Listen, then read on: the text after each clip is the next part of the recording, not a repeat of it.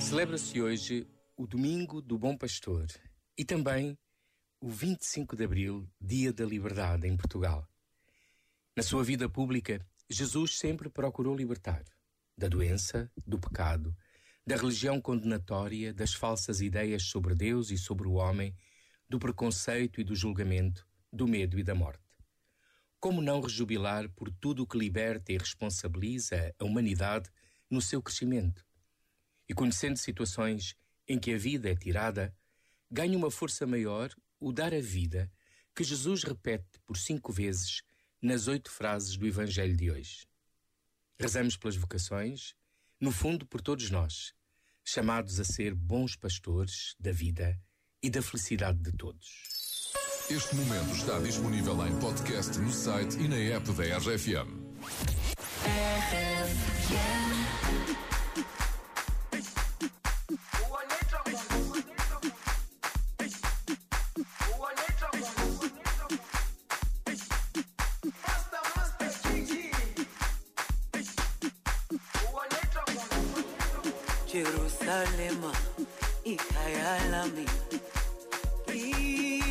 ulindoloze, uhambe nami, zungangishilana Jerusalema ikhaya lami ilondoloze uhambe nami zungangishilana dawo yami ayikholana wami aukulana ilondoloze zuhambe nami dawo yami ayikholana buso wami awukholana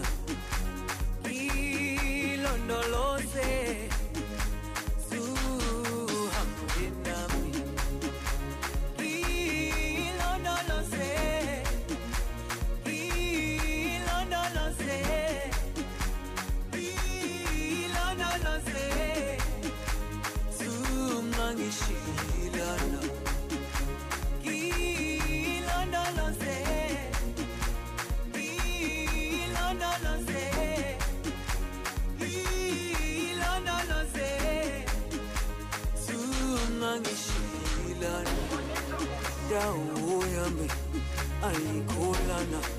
buso wami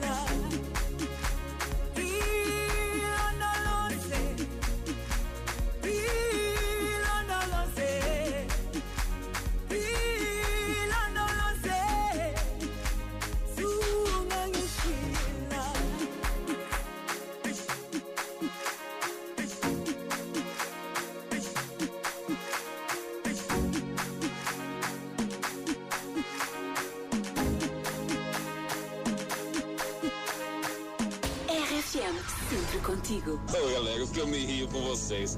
Vocês são nota 10, é sério, fogo. RFM, toca pessoas.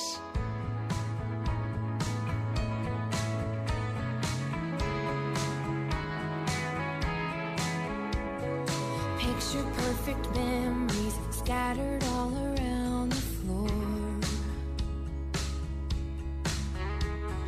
Reaching for the phone, cause I can't fight it anymore. And I wonder if I ever cross your mind. For me, it happens all the time. It's a quarter after one.